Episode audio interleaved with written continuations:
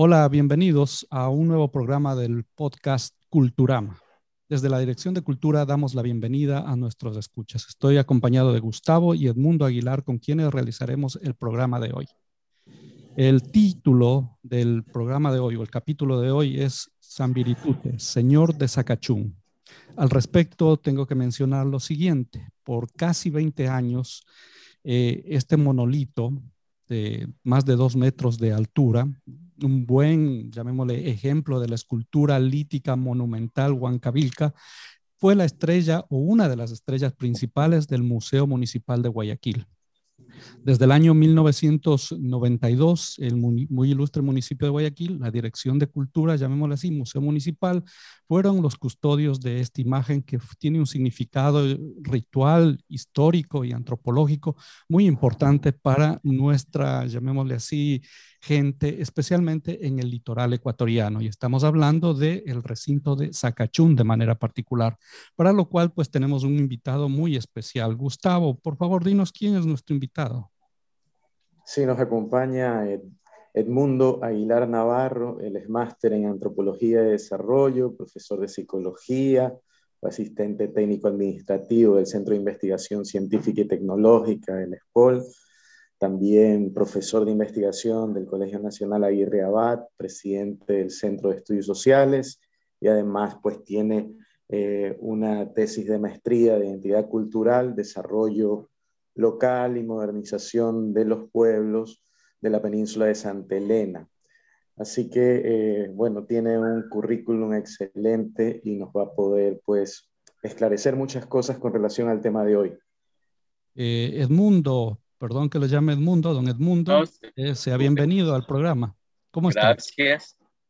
Bien, gracias. Ahora. Aquí eh, acompañado de San Viritute. Una curiosidad nada más. Yo sé que usted ha reconocido y ha recorrido y ha estado en contacto con muchas de las comunas, comunidades de estos pueblos ancestrales, digamos, pueblos milenarios, ¿no?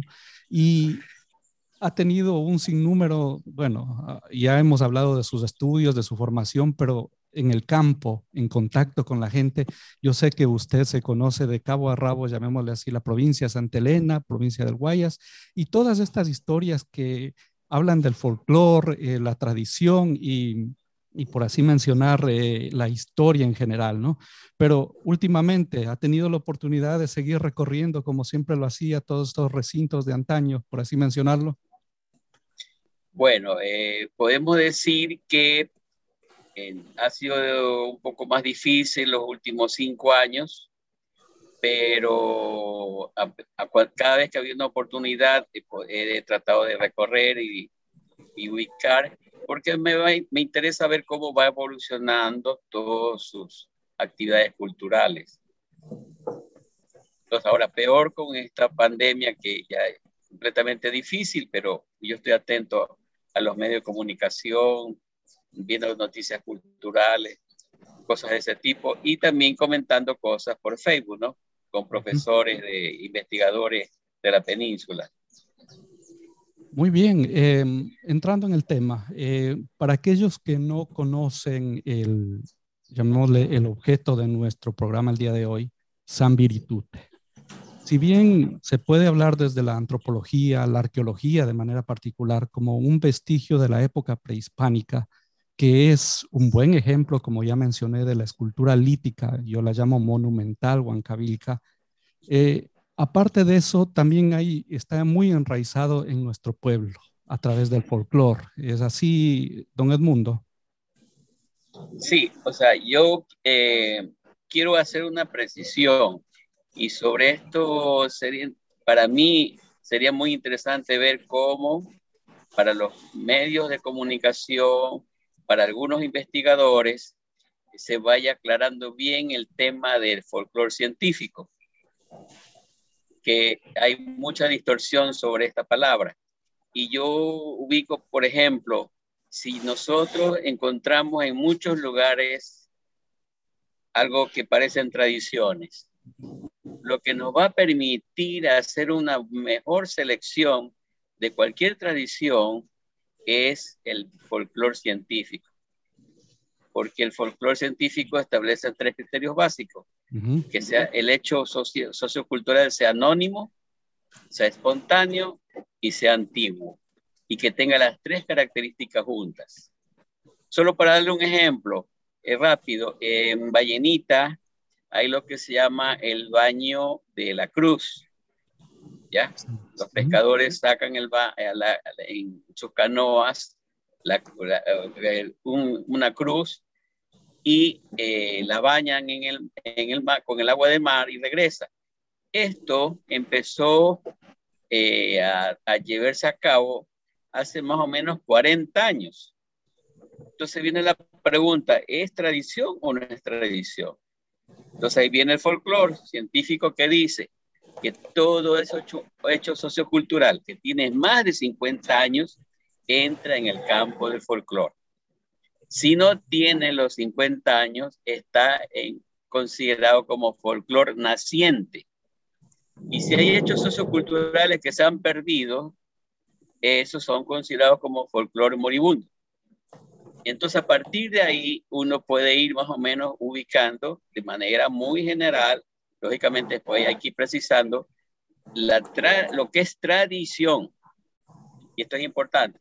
Lógicamente que además de eso, el folclore tiene una clasificación, una especie de eh, nomenclatura donde uno va organizando mejor la información sobre el hecho folclórico, si es folclore narrativo, lingüístico, mágico, religioso, ergológico, etc. Pero el punto de partida es el que le digo, el concepto. Y después, lógicamente, ya cuando se clasifica, eh, en la medida que uno tiene datos de un pueblo, eh, determinado, un territorio determinado, eso va a ser mucho más rico.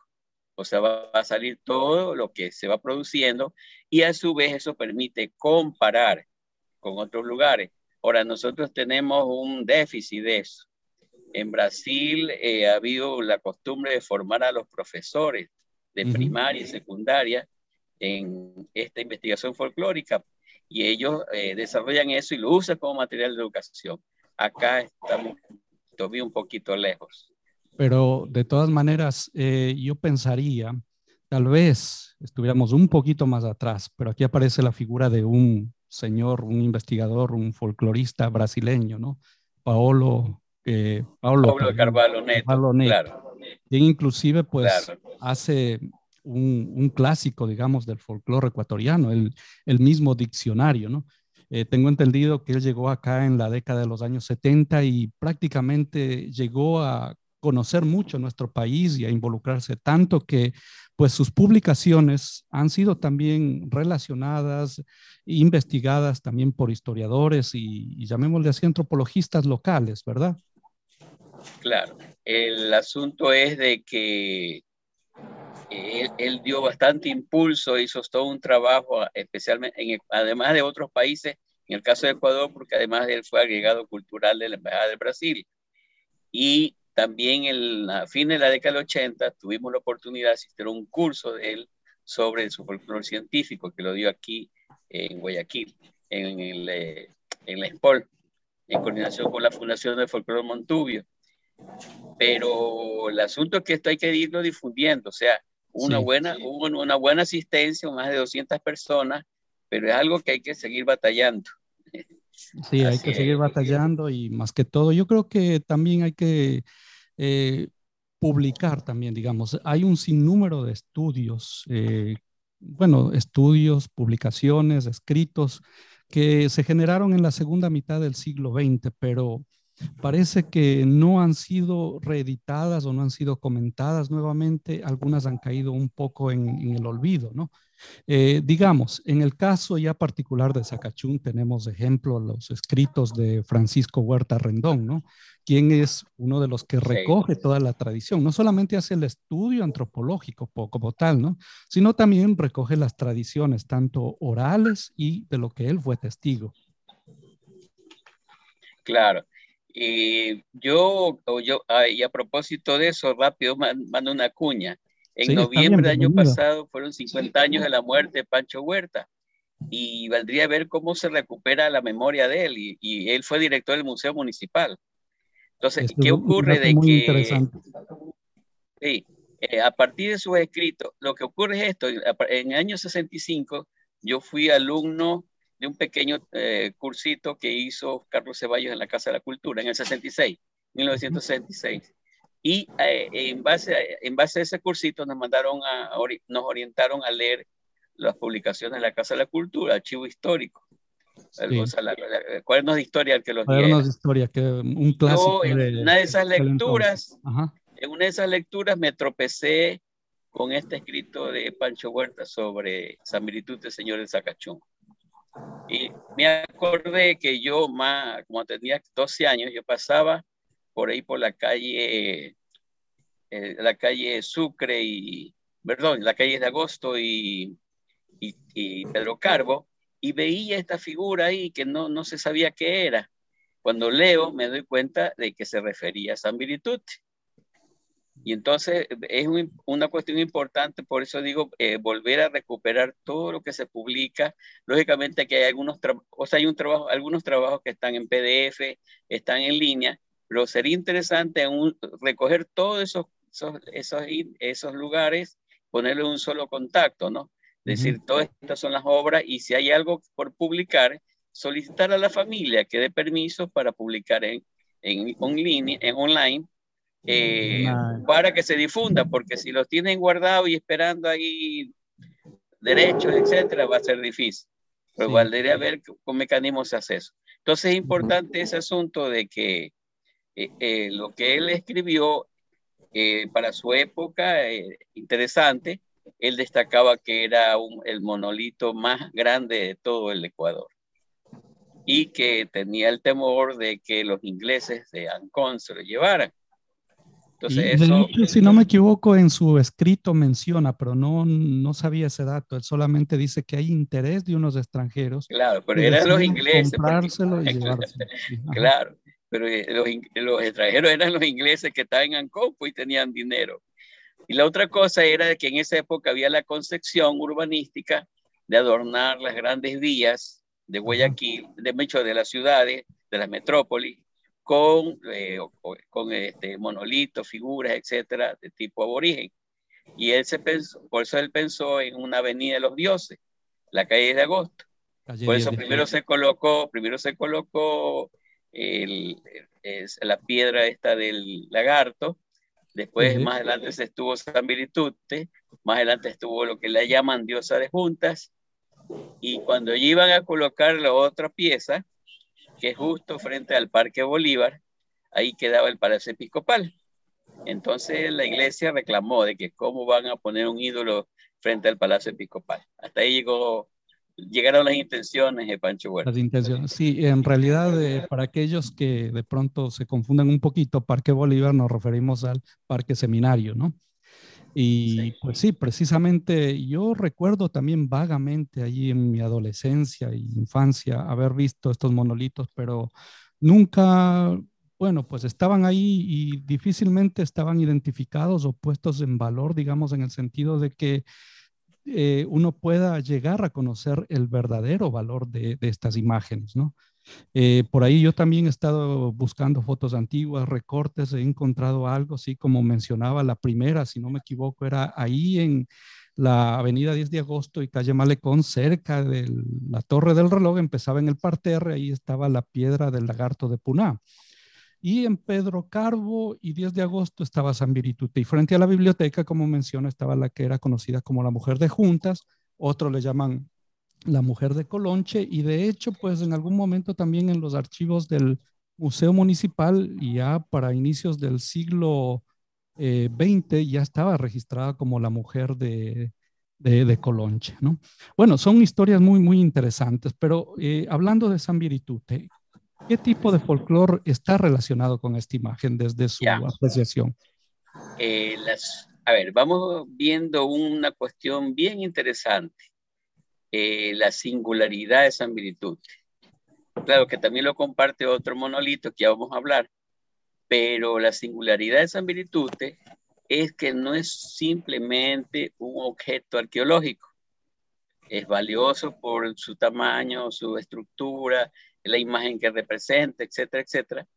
Pero además de eso, tiene añadido algo que para muchos todavía no descubren, y es, que también es un patrimonio inmaterial, porque San Viritute, en torno a esta figura, hay una leyenda que la menciona, la menciona Pancho Huerta, en el sentido de que eh, le daban látigo a la figura, a, la imagen de San Viritute, y que ésta hacía llover. Había una especie de llamada verdugo, que cogía y daba el látigo y, así, y le daba látigo y hacía llover. El asunto es de que históricamente este verdugo ya más de, el, o sea, el último que le dio latigazo murió de un infarto. Entonces nunca más, desde hace 140 años, nadie más le, le, dio latigazos a Viritute, hasta que se lo llevaron, ¿no?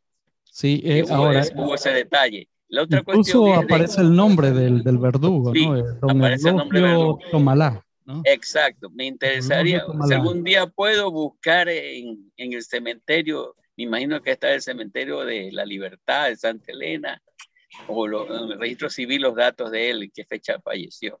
Bueno, el asunto es de que eh, eh, la singularidad estaba indicando e, eso, o sea, primero toda esa, esa idea, esa, tradición oral de que le hacía llover. Eh, segundo, que también relata Pancho Huerta el asunto es de la fertilidad, que las parejas o las mujeres que querían tener descendencia hacían rituales en la noche. Otro aspecto también que no aparece tan, bueno, sí, me parece muy claro, es que para la fiesta, ah, ya, para las fiestas de difuntos también le ponían eh, su mesa de difuntos, su comida. Y a una cosa más que me relataron fue que para el 2-3 de mayo también ponían, este, hacían una fiesta a la cruz y bailaban en torno a San Viritute. Bueno, entonces... una, una, curiosidad para nada más es esto. Eh, esto es lo que relata en algún momento Francisco Huerta en sus escritos, ¿no? Pero eh, de su experiencia y de lo que ha visto, eh, recordemos, San Viritute regresa a, a Zacachún allá en el año 2011, ¿no? A través de una intervención también del Ministerio de Cultura y se llega a un acuerdo con el custodio de aquel entonces, que era el municipio de Guayaquil. Eh, de aquel entonces acá le pregunto, ¿ha sido testigo o conoce si esta tradición en especial, por ejemplo, digamos, del Día de los Difuntos, se mantiene todavía con respecto a San Viritute? Eh, no le puedo indicar con precisión porque, o sea, no he podido viajar. O sea, me interesaría mucho viajar para, para esa fecha, también viajar para el Día de las Cruces, que aunque no le hagan la fiesta, ubicar la Cruz del Sur, más que nada, cómo aparece, cómo se la ve, todo eso.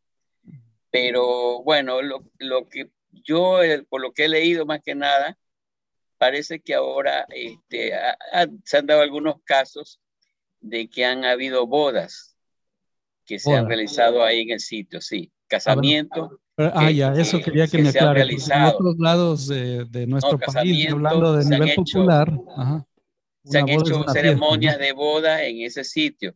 Entonces podemos decir eso es una, una cierta manera de modernizar esa tradición. Y me imagino también aprovechando la infraestructura que lograron desarrollar ¿no? en estos últimos años. Ahora, yo este, lo que quería antes, antes que nada, ubicar de que la palabra esa de santo expresamente no la usan, no se la usan no se la usa los que han relatado el asunto. Por ejemplo, cuando entrevista de Canal 6 a, don Ambrosio, él dice, San Britute no se puede saber, porque en antes los veteranos eso lo tenían como creyente, que cuando no llovía dicen que le daban fuerte. Desde que se fue se alejaron las lluvias como que se empobreció un poco el pueblo. Eso lo dice actualmente don Ambrosio en una entrevista en Canal 6 eh, que Fausto Valdivieso la hizo. El difunto Fausto Valdivieso. Eso fue precisamente... eso fue en 1993, cuando Paco Cuesta invitó a los medios de comunicación, invitó a la comuna, porque dijo que él iba a entregar ya esa meritud.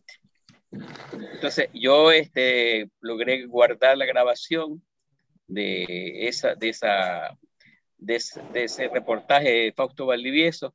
Igual que la grabación que se hizo antes por parte de, del canal, eh, de la televisión, de Freddy Eller, cuando Alfredo Braille, un camarógrafo que hacía reportaje, viajó a, en el año 91, viajó a Zacachún y hizo una pequeña entrevista que fue reproducida por la televisión. Entonces, eh, yo eh, justo estoy en, esto, en estos momentos, eh, digo en estos momentos, en estos tiempos, revisando bien el lenguaje de la comunidad que hay en torno a San Viritude, que nosotros, o sea, nos dejamos, nos dejamos llevar por, por la imagen, que, que le ven esto, el otro, pero el lenguaje de la gente no es directamente, si ve, o sea, se expresan de, de, cierta manera que hablan ellos más que nada de una tradición, pero no. Y la otra cosa que yo siempre me he preguntado, ¿cómo puede considerarse un Dios que le den látigo? ¿Ya? Bueno, ahí está, bueno, dándole la vuelta. Bueno, eh, pero hay otro detalle.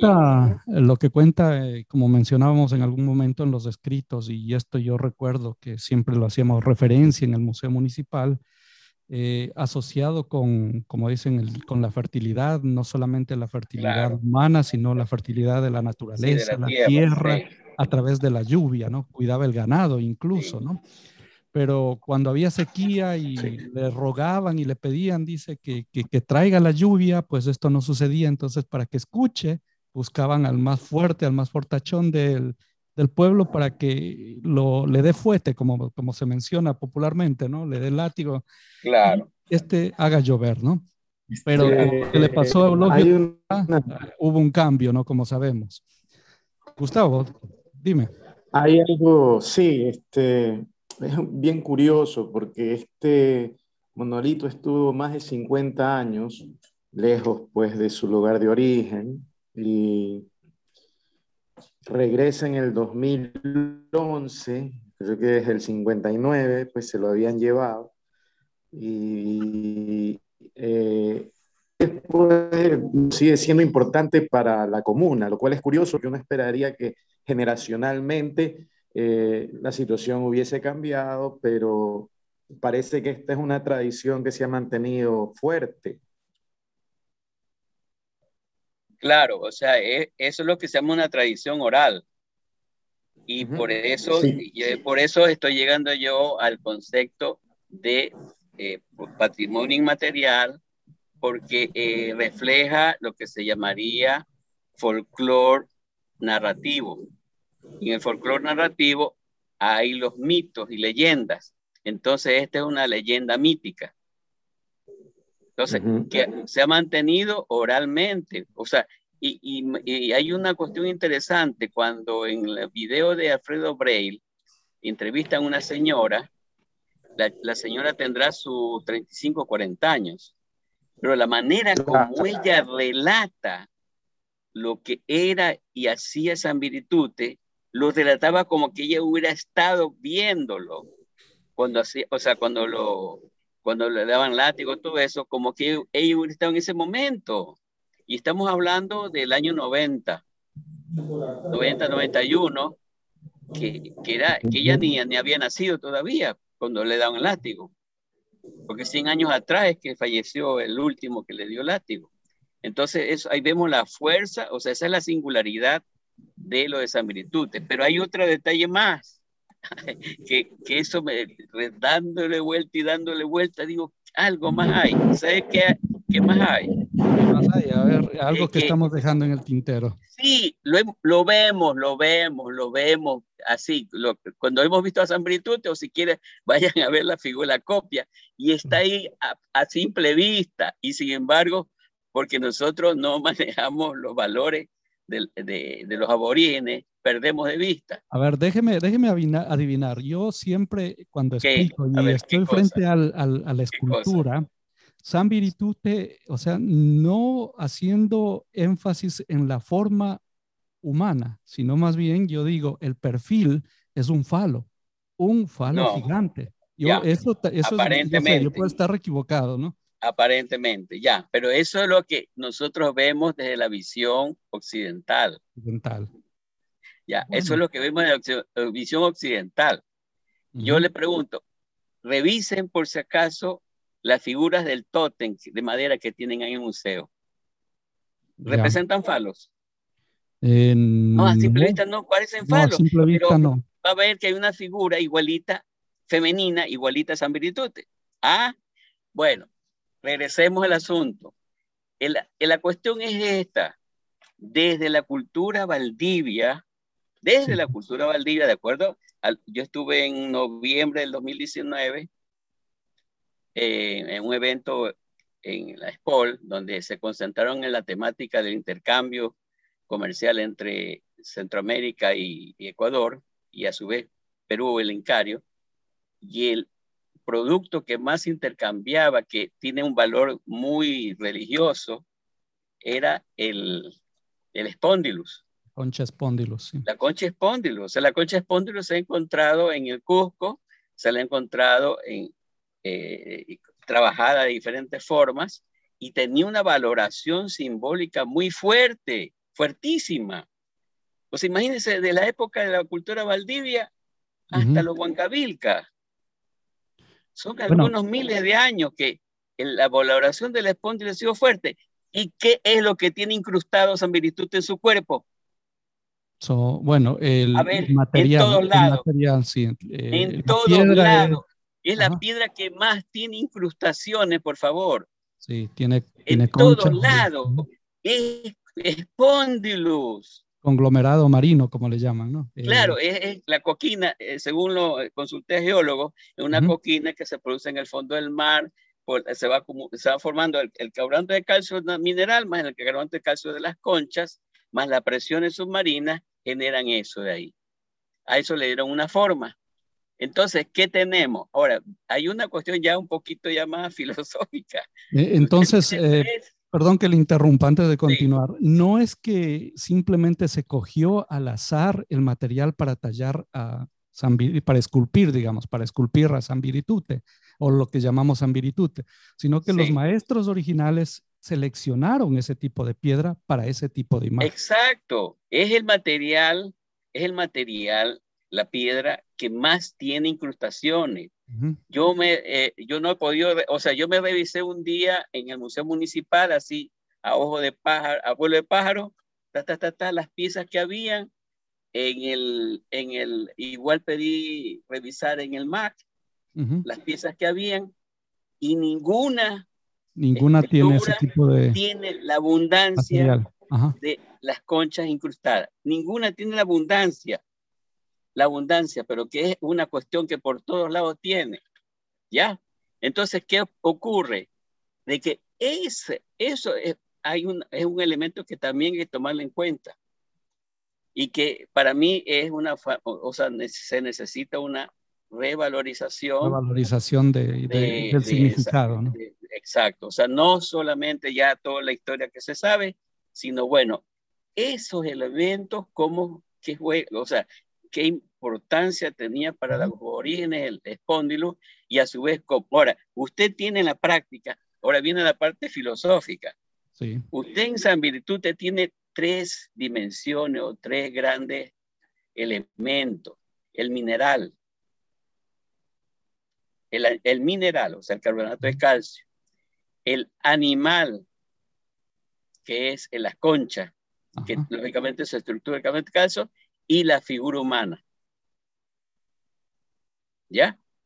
O sea, expresa, expresa sin querer queriendo la evolución, la evolución de, los seres vivos. ¿Ah? Muy, muy interesante. Sí, y, y, si sabe una cosa. ¿Qué más? Que eso ya lo tenía escrito yo en la poesía en el año 91. Y revisando mi poesía me doy cuenta que aquí yo, aquí mismo está la, la cuestión. Revise la poesía, no sé si la tiene y después se la mando. Yo, yo la, en poesía, tenía el documento digital o impreso. Que se llama Zumpa. Zumpa. Allá, Zumpa, sí. Debo tener resulta que, pero tengo que uf, desempolvar un pocotón de libros. Claro.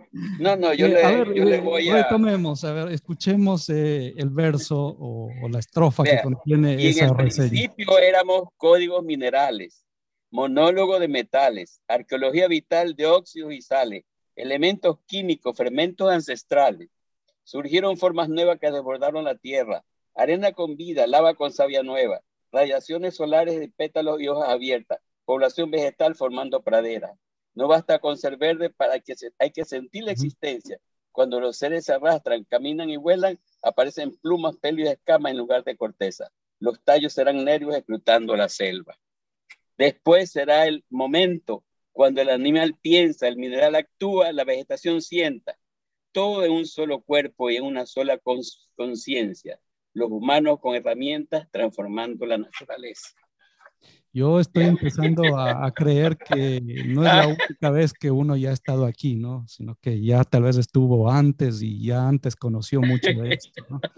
Eh, y a veces uno dice son casualidades, no sé si es instinto o cómo llamarlo, o tal vez es nuestra memoria que ancestral, milenaria, que despierta, ¿no? Y la, la manifestamos a través de, de esa poesía. Yo la había leído en algún momento y tenía un impreso que no sé de dónde era que lo había sacado, pero lo tenía guardado. yo lo hice, yo lo hice este, publicar en, un boletín de Sport, en una hojita de Sport, y a la final eso debe haber llegado. bueno, la tengo digital, se la puedo enviar. Bueno, pero el asunto es de que ahora, después de examinar, después de ver esa importancia del espóndilo, me doy cuenta de eso. Y estoy consultando a un geólogo, eh, me conseguí un geólogo manavita, en donde dice, bueno, ahí ese material hay tanto en Manabí como en, como en la península, de formación tablazo. Pero yo le digo, mira bien, o sea, hay que ver bien tanta, la abundancia de incrustaciones. Es que damos en hablar en estos días para ver, porque hay otro detalle más. Eh, si se revisa usted el escrito de Carlos Ceballos Menéndez sobre el tótem, eh, va a ver que habla de la parte estética como que como que esas, o sea, eh, habla de la estética de las figuras del tote. Y empieza uno a dudar, o, eran de los Huancavilca o eran de los manteños del, del los manteños, aunque son, aunque son la misma cultura, sino que los manteños eh, evolucionaron, eh, los manteños, claro, no, los manteños, según he consultado varios arqueólogos, son eh, evolución de los mismos Aguangavilca. Entonces, bueno, esa cuestión estoy, te voy a ir consultando, es parte del proceso este de ver bien el asunto, pero otra cosa que nos falla es la cuestión de la estética huancavilca. ¿Quién hace estudio de la estética huancavilca? O sea, eh, bueno, algunas. Muy poco conocemos. muy poco. O sea, Sweet, el, el, artista Carl eh, Sweet es el que intentó reproducir más que nada. Pero, eh, él lo hizo, eh, llamémosle su contribución, yo la llamo desde el punto de vista artístico, como claro, como moralista, ¿no? Una reinterpretación, diría. Pero para hacerlo tuvo que indagar, investigar, revisar, ¿no? Eh, apoyarse en imaginería de, la época, sí, digamos, ¿no? Sí, sí. Y Entonces, bueno, tenemos todo eso por delante. Tenemos eso por delante, la estética. Sí, estamos hablando de don Carlos Suet, que incluso pues tuvo el honor, digamos, o nosotros tenemos el honor de, tener una de sus obras emblemáticas que decora las tres fachadas del actual Museo Municipal, ¿no? Ahí las que dan alrededor de las calles Sucre, Chile y Pedro Carbo, ¿no? Con la historia de Guayaquil como tal, ¿no? Que recoge. Exacto. Hay, hay mucho, mucho que probablemente se nos está quedando debido al tiempo. Como dije, nuestro ánimo es eh, tratar de ser lo más concisos y no alargarnos mucho, pero el tema da para abundantes historias, para abundantes estudios y para conocer mejor nuestro pasado, por así decirlo, del cual desafortunadamente me incluyo yo, conocemos muy poco. Se hablaba inclusive de todas estas comunas, recintos, custodios de todo este tipo de, llamémosle imágenes prehispánicas y asociadas con otras tradiciones muy importantes, ¿no? Como otro ejemplo muy notable es el famoso mono de Chongón, ¿no? Que Eso le iba a decir. Esa es la otra figura, es la otra figura que tiene una leyenda asociada. Y ahí también. O sea, narrativo. El, el detalle es de que cuando ya hubo la traída de San Britute para acá, le pusieron una base de cemento, pues, al, mono. Y ahí quedó. Es que seguramente... Si usted ve la foto de Pancho Huerta, Pancho Huerta saca fotos del mundo de Chongón, pero el mundo de Chongón está en el suelo. Y es que, mire, no sé cómo es. ya está con una base, ya. pero tiene una, una, leyenda. A nivel, digámosle, eso eh, ya desde el punto de vista del pensamiento popular, ¿no? Eh, el, el, hecho de ponerlo en un pedestal tiene su, su simbolismo, claro, como que está aquí en su lugar y el pedestal le da cierta jerarquía, ¿no? Entonces, como que no es lo mismo que eh, ver algo que está en el suelo y cualquiera puede ir apoderándose, ¿no? Seguramente ese fue el propósito, ¿no? Claro. Además, revísese las placas, este, las leyendas que hay en la parte exterior del, en la parte exterior del parque, donde se autoidentifican como indígenas.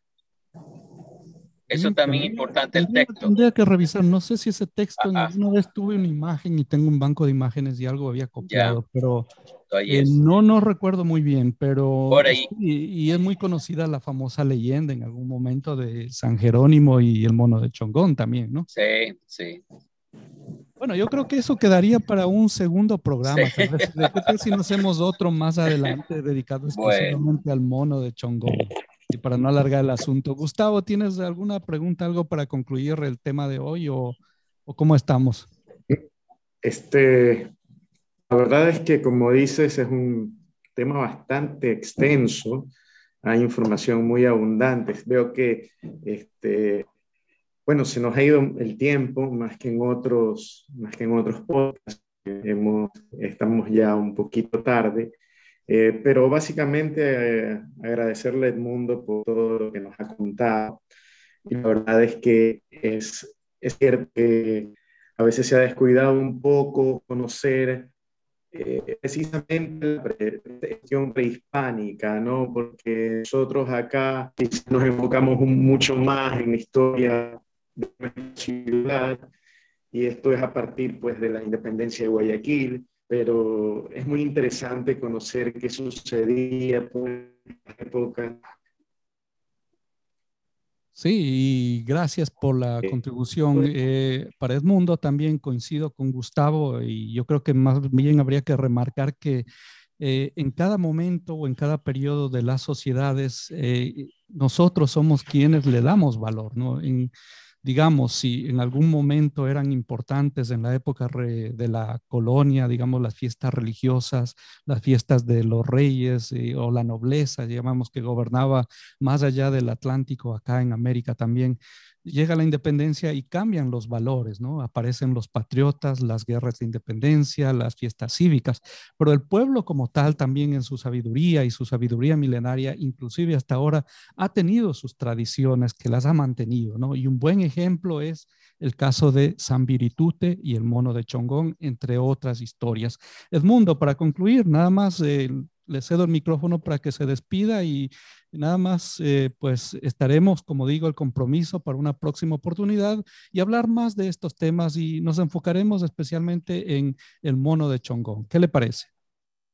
Bueno, eh, trataremos de hacer el esfuerzo de recopilar lo que más hay en torno a eso, pero, ah, bueno, lógicamente que eh, vale, vale acompañarlo también de los enfoques de del folclore científico para que se vaya motivando más el público sobre esa temática y lo enfoque de otra manera, ¿no?